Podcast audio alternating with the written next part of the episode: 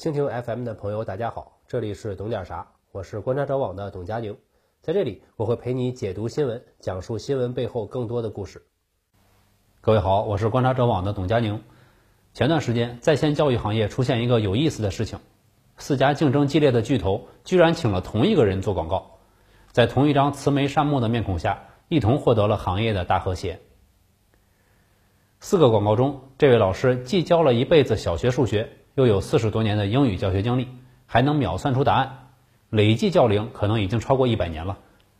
互联网企业缺用户、缺日活，这是我能理解的。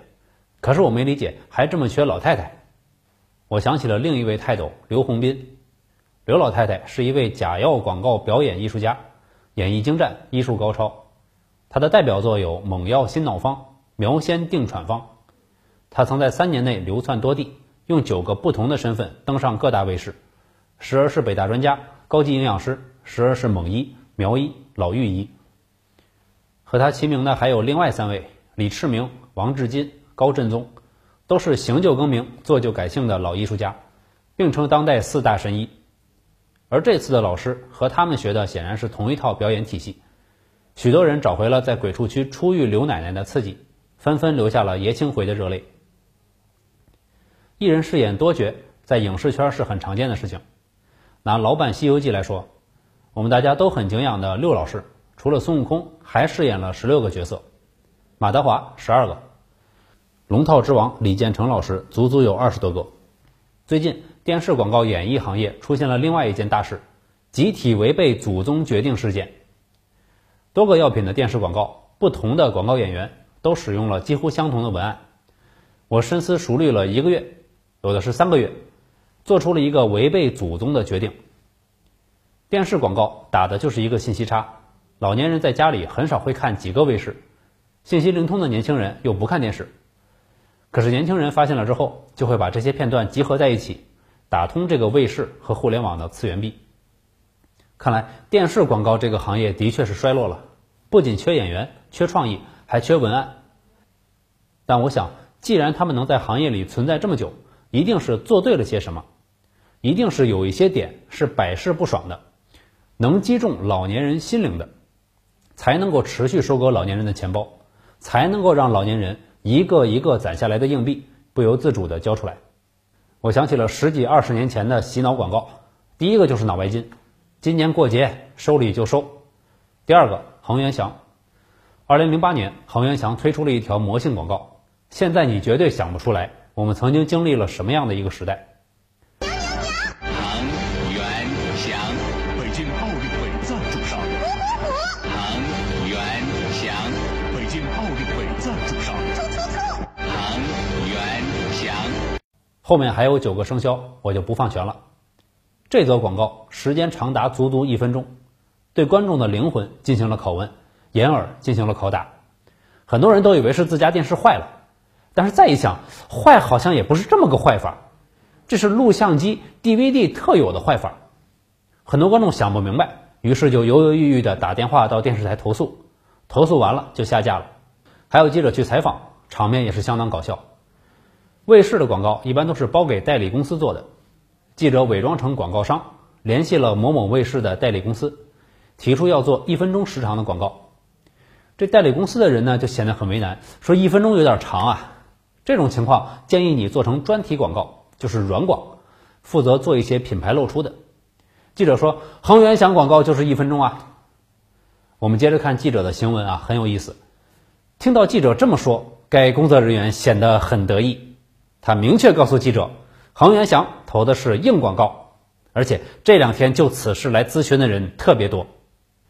这个硬广告当年在某某卫视的价格，最便宜的时间段九千块，最贵的时间段五万两千八百块。这个是播出一次的价格，只有一次哦，播一次就是九千。我也是这条广告的受害者，那是在二零零八年一月份的一个深夜，那次我是真惊呆了。我拿遥控器换了个台，确认了一下电视没事又换了回来，还没播完，我就更怀疑了。电视没事那保不齐应该就是我有事了。我们经常看到一些国外的广告，会很精炼的讲一个故事，最后巧妙的着落在品牌上。像东南亚一些国家的广告就很有名，像泰国的很多广告很长，可是故事很好，很感人，有很强的观赏性，让观众有了一定的审美愉悦。换句话说，就是观众有了获得感，人们甚至会情不自禁地把这条广告分享出去。印尼也有一条很洗脑，可是也算挺好听，也给了二创很大的空间。谁家的垃圾饭店？我要和垃圾共眠。我闭着眼睛想了想，还有一类叫迷惑类，就是你也不能说他很糟糕，看得出来呢，他也是在努力做的，但就是很迷惑。为什么要追我？还有那条，一个小男孩，一个小女孩，欧洲古堡马车相遇相爱分离，他还是分几集播的，试图让观众去解释、填补、还原。可是，我就说我的经历啊，这么莫名其妙的内容，我真懒得去搜索答案。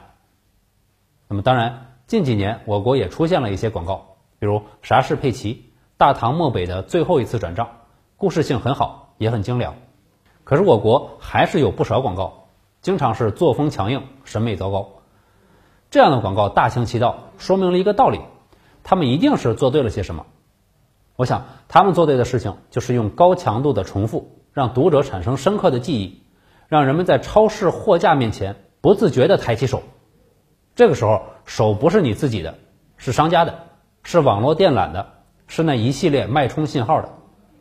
按说，现在互联网行业最讲究大数据的，讲究精准推送，要千人千面。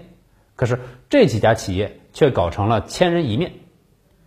都说是现在演员行业供给过剩了，可是为什么这位老阿姨？这位老戏骨能被这么循环着用，可能是别的行业都去找小鲜肉了，就剩下这位老阿姨独自撑起了一片天。也可能是行业成长速度太快，特型演员跟不上行业发展。互联网行业，请等等你的演员。提到精准推送，很多人都有感受。其实，在移动互联网出现之前，推送就很精准了。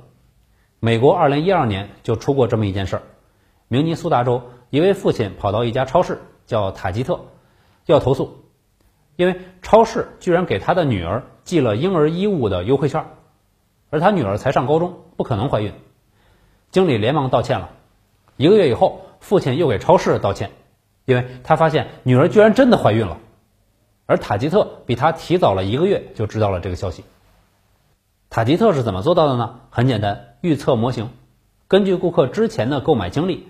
判断他可能需要什么，然后邮寄优惠券。这个故事在当时引起了很大的轰动，成了大数据诸多城市传说之一。我们可以看到，二零一二年的超市都能做到比父亲更加了解女儿，但到了二零二零年，互联网企业的推送反而却千人一面。疫情让在线教育行业突然夜里猛了起来。二零二零年，全行业用户规模超过了四亿，市场规模预计超过五千亿元。我们来想一想，就拿这五千亿来说，是什么概念？都是二零二零年，中粮集团，我国最大的粮油食品企业，营收五千亿，直播带货九千七百亿，淘宝份额超过百分之五十，差不多也是五千亿左右。贵州茅台营收只有将近一千亿，当然五千亿可能有些水分，我们姑且拿这个数据来算，按人均的话。单个用户的投入金额就达到了一千三百元，这个人均净值非常高了。我们拿最近比较火热的电影行业来看，二零二零年不说了，特殊年份，二零一九年所有去电影院看过电影的人，人均消费是三十七块钱，单个用户投入一千三百块钱，有水分，就算打个折，就算去个零，也比电影行业净值高得多。我们是一个特别重视教育的国家。从投入来看，的确不是假话。这几天我也在试用几个产品，我现在呢也就能看看语文了。看了一下某 App 高三语文的一套直播课程，冲刺了二十节，一千六百八十元。我感受到的冲击还是不小的。沈毅老师的课程二十节能卖多少钱？那也都是长难句啊，需要反复理解的。第二天我就接到了这款 App 的推广电话，他说：“我看您小孩高三了。”我说我有这么老吗？开玩笑啊！我就说呢，我是体验一下你们这个 app，然后就礼貌的挂了。我又受到了第二次冲击，人家呢也不是 AI，是真人，推广成本也是挺高的，力度真的是非常大。二零二零年，在线教育行业共拿到了五百四十亿元的融资，超过了之前十年的总和，其中近四百亿流向了 K 十二板块。五百四十亿融资是什么概念呢？这几年新能源汽车很热，中国的造车新势力成立几年就可以在美国上市，相关的上下游企业也都很看好。这样一个行业，二零二零年融资规模也只有一千三百亿。这几年有一句话特别的火，叫“做时间的朋友”，很多行业都很爱用啊，特别是那些所谓坚持长期主义的行业。可是，在互联网的残酷厮杀里，时间往往是突然停止的，很可能还活不过那位演技精湛的老太太。